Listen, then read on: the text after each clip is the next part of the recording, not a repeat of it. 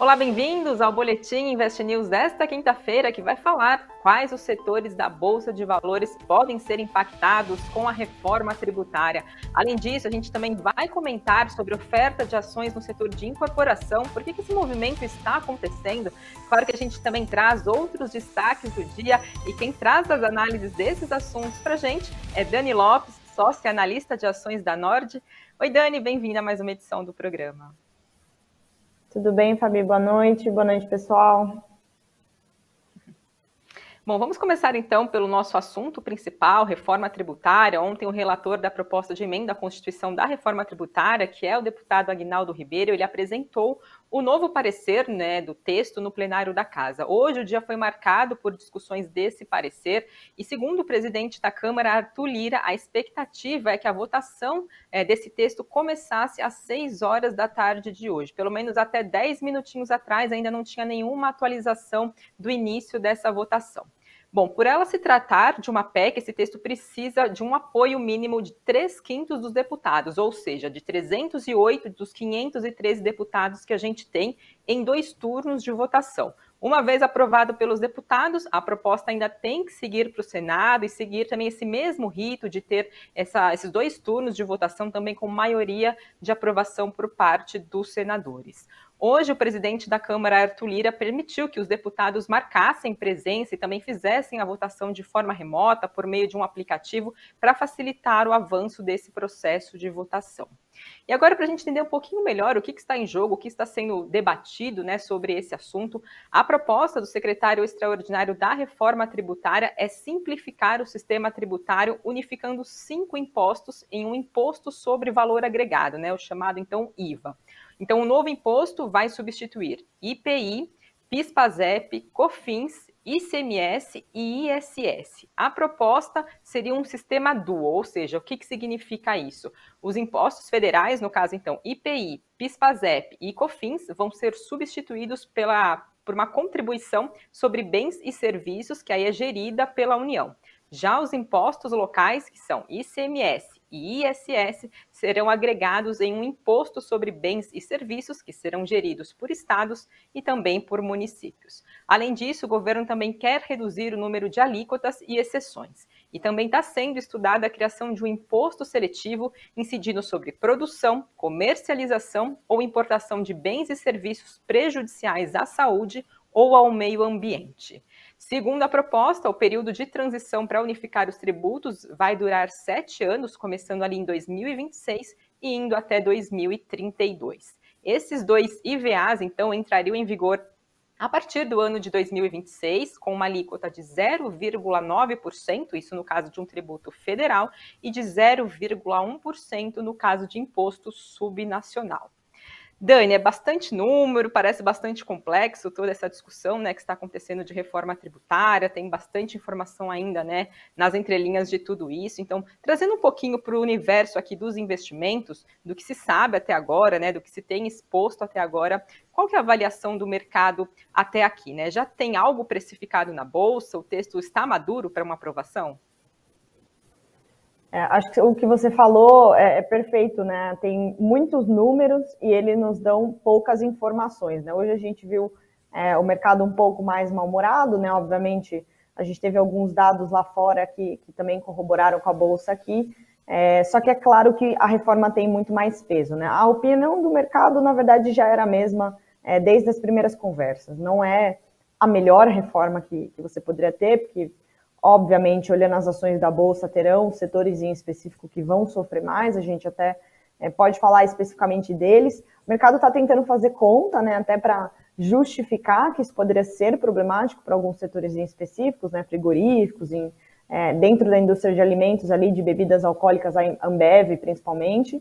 É, mas do ponto de vista econômico, tem bastante benefício, né? Você vai simplificar é, algo que é um bicho de sete cabeças aqui no Brasil, obviamente poderia fazer de algumas outras formas, é, mas só do fato de você ter ali é, um desenho, né, o imposto vai ser cobrado no destino, no local do consumo e não é, mais como é feito hoje na, na origem.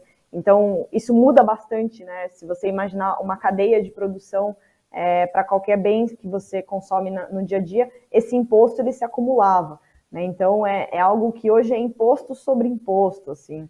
Distorce preço, é, em alguns setores como financeiro e indústria, a alíquota é muito acima da média dos mercados, então, assim, existe bastante coisa ali que é muito interessante, tá? Então, principalmente para economistas, isso tem sido muito bem visto, você vai gerar, obviamente, produtividade, é, a partir do momento que você facilita e, e traz o imposto para o lugar correto, não gera esse acúmulo de imposto, e você tem uma consequência é, no PIB, né? Então, já se fala aí de gerar uma alta de 5,7% do PIB quando geralmente o aumento médio estimado fica próximo dos 2, 2,5%. É, isso desagrada alguns investidores, né, falando muito mais focado em mercado de capitais, mas a nível né, mais Brasil, a, a, aceitação assim ainda é muito maior. Né? Não posso dizer que ele é o texto mais maduro, mas com certeza já é um avanço importante. Tá? Certo, e com as premissas que a gente tem, claro que não foi decidido nada, aprovado nada ainda, né? Mas olhando para setores que estão aí presentes na Bolsa de Valores, quais deles podem ser mais beneficiados? Acho que de benefício mais óbvio são os que hoje pagam muito imposto, né? Então, quem olha muito para o setor financeiro e para a indústria até assusta, né?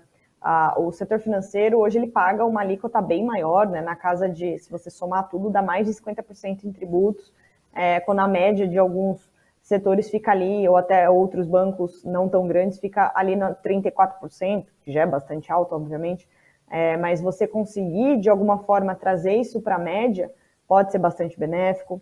É, acabei já citando o exemplo da indústria também, né? Então, acumulava ali todo o imposto na cadeia produtiva, é, indústria também tem quase ali 50%, é uma altíssima é, incidência tributária, você vai facilitar você vai ser mais produtivo, você vai ter ganhos no setor e você vai ajustar é, essa distorção, né? Então, a, ali esses dois setores têm bastante assimetria, né, do ponto de vista de ganhos. Tá, e falando agora um pouquinho na outra ponta, né, quais seriam, de repente, os setores que podem ser mais prejudicados, então, com o avanço, enfim, com a reforma tributária? A gente viu, eu acabei dando o exemplo da indústria, não, não a indústria em si, né, mas a Ambev, né, ela é um dos maiores exemplos, ela tem, obviamente, ali a linha é, de refrigerante, só que ela está muito concentrada, é, metade do faturamento dela está no Brasil, e esse faturamento é composto pela venda de bebidas alcoólicas, né, então ali deve ter um foco bastante é, de da tributação, eles já estavam falando disso há muito tempo, né? Bebidas e cigarros e energia mais suja. É, não está muito claro para a gente como ficaria é, o imposto para o setor de petróleo. Obviamente a gente teve, a gente passou por um movimento agora de taxação na exportação de petróleo, prejudicou as petroleiras menores, né? Então PetroRio, PetroRecôncavo, 3R.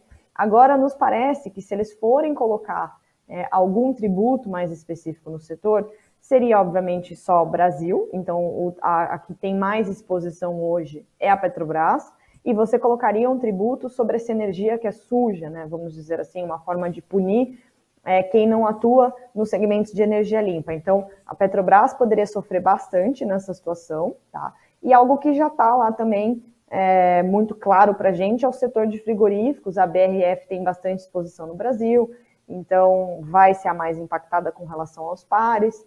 Uh, para todo mundo, né, em tamanhos de números, é o que o mercado tem feito conta, obviamente o setor de serviços, os que não conseguirem repassar, é, mas todos os setores, quem tiver mais concentração de Brasil ali, é, com certeza vai ter um pouco mais de risco. Né? Tem algumas entrelinhas ali, né, de alíquota sendo reduzida, é, o mercado está com bastante medo do agronegócio, apesar de ser uma alíquota diferenciada, mas ele também consta naquela, naquela lista que ele poderia não ser tão impactado, impactar o pequeno produtor, mas isso também vai mexer um pouco na cadeia.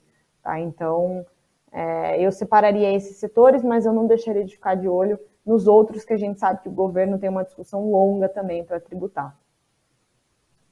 Tá certo, vamos aguardar então aí os próximos passos, né? Tem a perspectiva que pelo menos até o final do dia de amanhã já tem essas votações na Câmara. Vamos ver então se acontece e o que, que vem aí no desenrolar, né, depois do texto, então, seguindo para o Senado. Logo mais volto a falar com a Dani e trago agora um resumo de outras notícias que a gente teve aqui ao longo dessa quinta-feira, começando por Gol, a companhia divulgou dados prévios do tráfego referente ao mês de junho. Então, a empresa teve uma queda de 0,9 ponto percentual na taxa de ocupação geral, que inclui aí viagens domésticas e também internacionais. A taxa, então, caiu de 76,7% para 75,5%, e essa redução foi puxada principalmente pelo mercado internacional. Demanda total por voos cresceu 14%, isso também no comparativo anual, e a oferta avançou 15,4%. O papel de Gol hoje fechou em queda de 9,78%, aí também, claro, impulsionado né, pelo cenário de alta do dólar. A gente também teve a Multiplan, que comunicou que exerceu seu direito de preferência na aquisição de participação de 4,1% na área bruta locável do Ribeirão Shopping, aumentando a participação da companhia no shopping para 86,5%. O preço de aquisição, então, da participação ficou em 76 milhões de reais. Esse shopping fica em Ribeirão Preto, uma cidade do interior de São Paulo, e ocupa numa região que é majoritariamente, concentrada ali por uma população, por um público de alta renda. Essa é a segunda aquisição de participação minoritária da Multiplan, pelo menos agora no ano de 2023. O papel de Multiplan hoje fechou em queda de 1,95%. Por fim, a gente teve a VEG, que anunciou dois acordos de autoprodução de energia eólica. O primeiro no valor de 970 milhões de reais, duração de 20 anos para parques eólicos localizados no Rio Grande do Norte. Já o segundo contrato foi firmado com a Alupar no valor de 460 milhões para um período de 18 anos, também num complexo eólico localizado no Rio Grande do Norte. O papel hoje de VEG fechou em queda de 1,63%.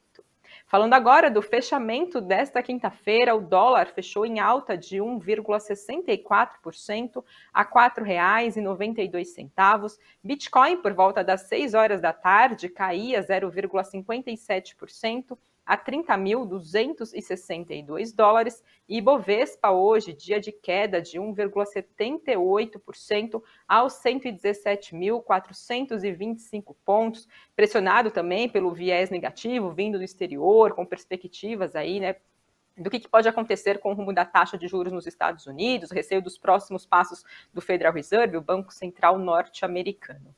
Falando agora do Ibovespa, principal indicador aqui da Bolsa de Valores brasileira, entre as maiores altas hoje, então, ficaram IRB, subindo mais de 5%, Exetec com ganho de 2% e CPFL Energia avançando 1,69%. Já na outra ponta, entre as maiores quedas, Gol caiu 9,78%, né, como já trouxe aqui, Magazine Luiza caindo 7,62% e Via em queda de 6,76%. Falando agora do segundo assunto aqui que a gente separou para o programa de hoje, a gente teve, né, depois, no início da semana, da empresa demonstrar o interesse de fazer um follow-on, a MRV confirmou hoje que protocolou um pedido de oferta pública primária de ações com um lote de mais de 58 milhões de ações e que espera fazer a precificação já agora no próximo dia 13 de julho. Se considerar o fechamento do papel, ontem a operação totaliza 1 bilhão de reais. MRV disse que pretende utilizar a totalidade dos recursos dessa oferta para melhorar a estrutura de capital da companhia, exclusivamente na atividade de incorporação no Brasil. O papel hoje de MRV fechou em alta de 1,09%. Dani, o que, que ficam de perspectivas, então, agora, né, com a confirmação dessa oferta pela MRV?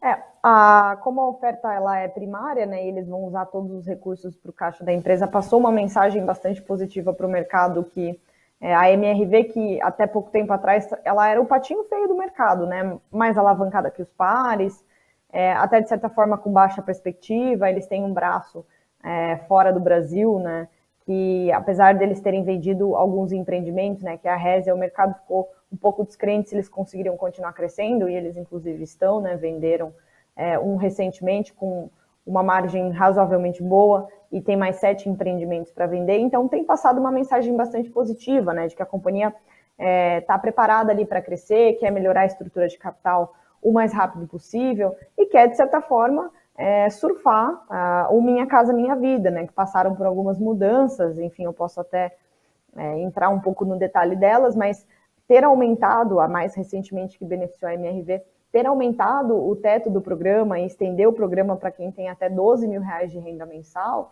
é, isso aumenta consideravelmente o mercado endereçável que a MRV já atuava. Né? Então, se a incorporação de média renda, que eles também têm aqui no Brasil, é, ainda não voltou plenamente, né? não está a todo vapor, principalmente porque os juros ainda estão altos, com todo o indicativo de começarem a cair, o Minha Casa Minha Vida é algo que eles podem acelerar bastante, né? E tendo com o incentivo do governo, para eles é, é, mais interessante ainda, né? Então trouxe aí uma mensagem positiva para uma empresa que praticamente o mercado não estava olhando, né? O mercado tinha as outras preferidas lá, né? Mais a Cúria, Direcional, é, trouxe é, bastante visibilidade para a MRV. Se eles conseguirem colocar todos os planos em prática, obviamente é uma empresa que tende a crescer muito e trazer mais ganhos para o acionista. Né? Entendo, aproveitando que você comentou da direcional, né, recentemente também fez oferta, o que, que justifica esse movimento por parte, então, das empresas do setor de incorporação? A Direcional fez recentemente, inclusive, né, a demanda por essa oferta foi cinco vezes maior né, do que ali o, o previsto isso nos dá alguns sinais, né? Mercado de capitais tentando voltar, né? Volume de ofertas aí já passou dos seus 15 bi é, para um bom tempo que a gente está ali na seca de ofertas, né? A gente não teve IPO, a gente não está falando disso ainda, mas de follow-on a gente já tem falado bastante. E a gente tem nesse setor em específico as empresas que estão é, se aproveitando do Minha Casa Minha Vida, né? Então, é, eu já falei da elevação é, da renda mensal, mas o FGTS também reduziu o juro, é, aumentou o subsídio, né? Aumentou o subsídio ali é, para faixa 1, para faixa 2, né? Teve um, um, valor alterado ali de renda que não era, não mexiam nisso, né? Desde 2017, então tinha ali bastante apetite dessas que atuam na faixa 1 e 2 para poder voltar a fazer os seus investimentos. É, antes a taxa de juros em algumas regiões do país eram né, 4,25, caiu para 4%, aqui no Sudeste é, caiu de 4,5 para 4,25. É, então, todo esse programa, né, todas essas mudanças que foram é, relevantes, e obviamente já era uma promessa do Lula, é, vai fazer com que o, o, o, mercado de Minha Casa Minha Vida é, volte a crescer. Né? Só para vocês terem uma noção, em 21, a gente tinha é, mais de 50% do mercado imobiliário concentrado em Minha Casa Minha Vida, e hoje em dia ele está em 35%, então perdeu ali um espaço relevante, é, que para o governo atual é importante retomar, é, com relação ali a primeiro trimestre de 22 para 23, né, tinha caído os lançamentos em 42%, ou seja, não era um setor, é, não era um segmento né, dentro do setor é, de incorporação que eles gostariam de investir. Então, com todas essas mudanças de juros, subsídio, aumento da faixa de renda, você traz aí é, um pouco mais de mercado, e principalmente Curry, Direcional e MRV estão presentes né, nessas faixas. MRV eu até comentei, está na faixa 3, é, e eles devem continuar se aproveitando. Né? Assim, a, a, gente tem até algumas movimentações de incorporadoras, como por exemplo a Lavi, é, que não atua diretamente nisso, querer aproveitar de certa forma o subsídio. Né? Então eu acho que teremos ainda episódios de outras incorporadoras querendo se aproveitar, tá? Não quer dizer que tem mercado para todas, mas você percebe que tá, é, o mercado voltou a ficar aquecido por esse motivo, né? Esse é um dos motivos, na verdade. Uhum. E Dani, no comecinho desse ano a gente viu um movimento um pouco mais tímido uh, em relação a follow-ons, né? Agora a gente vê mais ofertas acontecendo. Quais que são as perspectivas para follow-ons, pelo menos ainda ao longo agora de 2023, principalmente já a partir de 2024? E quais setores a gente pode acabar vendo mais ofertas? Eu continuo imaginando no setor de incorporação, né? Acabei até o mercado ele julga hoje que as melhores operadoras no segmento de Minha Casa Minha Vida seja a própria Direcional e a Curry, então ela pode, né? A Direcional acabou de fazer follow-on, a Curry pode entender que se o mercado né, tá pagando um preço ali um pouco acima para eles investirem nos seus projetos faz total sentido. É, hoje em dia eu diria que até algumas empresas um pouco mais alavancadas possam voltar a cogitar a emissão de mais ações para ajuste de estrutura de capital, tá? Então, é, não existe mais um setor em específico, a gente acabou citando esses porque tem um incentivo muito forte né, do setor atual, é, mas a gente pode ver assim como os juros, assim que os juros começarem a cair, é, muitas ofertas é, de IPO, né, querendo voltar, novas empresas querendo voltar para a bolsa, é, querendo vir para a bolsa, né, voltar na, na, lista de ofertas. Então, sim, a gente já está até de certa forma um pouco mais otimista. 24 é, deve ter aí novamente recorde de captação, né, tanto ofertas primárias quanto secundárias. Tá certo. Antes da gente encerrar aqui, aproveito para trazer algumas perguntas que a gente tem no chat, pessoal comentando bastante aqui sobre reforma tributária. Sigefredo já respondido, né? Perguntou sobre MRV. Trago também uma pergunta do Rogério Santos. Ele fala: bolsa não para de cair. Em breve teremos um colapso. É para se preocupar, Dani, com os movimentos que a gente vem acompanhando, principalmente de hoje. A gente tem os casos mais pontuais, né? Hoje, principalmente do cenário externo. É, na verdade, a bolsa tem subido, subido muito, né? Assim, é, a janela do primeiro semestre para boa parte das ações da bolsa foi bastante positiva, né? Tanto que é, as pessoas falam, ah, o bull market voltou. Eu, eu não acho, né, que ele voltou. Eu acho que ainda tem muito espaço é, para o mercado se movimentar. Hoje a gente teve uma reação natural de mercado, né? Assim, o mercado estava meio barata voa, principalmente como que você vai precificar uh, realmente o impacto de uma reforma tributária em todos os setores, né? Então é, ficou muito claro para mim hoje algumas empresas de serviço caindo muito menos ou ficando no zero a zero, é, e algumas empresas do setor financeiro, por exemplo, é, que tendem, de certa forma, até se beneficiar ou ficar neutra né, com relação à reforma tributária, caindo muito mais. Então, assim, hoje foi uma reação muito mais atípica do que eu imaginaria, tá? Mas, assim, se você pega essa janela, principalmente agora 23, a gente tem visto um movimento forte de boa parte das ações da Bolsa. É claro que a gente não olha só o Ibovespa, né? Então a gente tem muitas ações fora do índice, né? Desse só tem uma representatividade de 25% do que é a bolsa. É, tem muitas ações subindo. Inclusive, hoje a gente falou do setor de incorporação. É, curiosamente, algumas empresas já foram, né? Assim, o mercado já precificou é, retomada de resultados plenamente, né? Mora do Bo, Plano e Plano, o pessoal falando muito de Lavin, MRV, né? Subiu aí seus 80% desde o anúncio do, do, Minha Casa Minha Vida, né, que foi ali meados de fevereiro. Então, é realmente o mercado passando uma mensagem de que ele está precificando as empresas que tendem a surfar né, essa queda de poucos bips da Selic, é, esses incentivos do governo e o que mais é, estiver por vir. Né? Fundos institucionais que antes tomaram muito resgate de pessoa física, voltando a ter liquidez para voltar na bolsa. É, recentemente, né, saiu há poucas horas aí que o pessoal da Legacy, que tem muito, muita pessoa física na base voltando a comprar bolsa, é, o Xavier admitindo que errou a mão ali, é, principalmente voltando a olhar para a bolsa. Então, assim, é, eu percebo que tem uma sinalização forte ali que a pessoa física que já está posicionada vai pegar um fluxo, tá? Então, é, o, o, nosso viés aqui é muito mais as perguntas de, nossa, já subiu demais, o que, que eu faço agora? quando na verdade a gente ainda acha que tem bastante oportunidade ali, tá? Então, caiu hoje, faz parte, acho que, é, enfim, o mercado ele reage de formas não nem sempre tão racionais, é, e se eu puder dar um conselho para o investidor é entender muito mais o resultado da empresa, né? Porque algumas empresas, como eu falei hoje, nem teriam é, tamanho impacto para cair seus 3, 4%. É sempre a gente precisa tentar achar racionalidade de alguma forma. Tá certo. E para a gente finalizar aqui também trago uma pergunta do Rafael Orlando, que ele diz que Magalu hoje caíram forte. Se tem algum motivo específico, está relacionado também a esse, essa perspectiva, né, esse movimento mais negativo que a gente teve hoje, ou de repente tem algum olhar mais importante, mais específico, pelo menos, para essas companhias? Está ligado, sim. Inclusive, o varejo é um do setor que pode ser fortemente impactado pela reforma. Né? De novo, é, com pouca solidez de números, né, o tamanho do problema, mas o mercado já está com, com um viés mais pessimista para varejo desde muito antes, né, os juros ainda muito altos, é, é um, um, tempo muito prolongado né, de, de resultados ruins.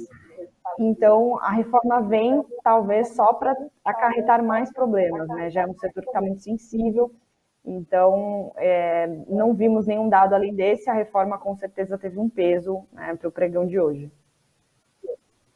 Tá certo. Ele fala assim: se tem perspectivas de melhora no curto prazo, então por enquanto, não. É, eu sou mais pessimista com o varejo, né? Então. Mas sendo bem racional aqui, tentando ser neutra, né, com relação à minha opinião no geral de varejo do Brasil, sim, eu, eu percebo que vai ter uma lentidão aí para retomada, com certeza. Não basta os juros cair de próximo a 14 para próximo de 10. É, eu acho que vai um longo caminho, né? Principalmente porque você tem que colocar competição na conta, é, o varejo ficou muito machucado, não é tão simples retomar assim, né? Todos vocês que nos acompanharam, participaram aqui deixando a mensagem de vocês e as perguntas. E, claro, também quero agradecer, Dani, mais uma vez pela sua participação. Obrigada. Obrigada, Fabi. Muito obrigada, pessoal. Boa noite. Tchau, tchau e até uma próxima.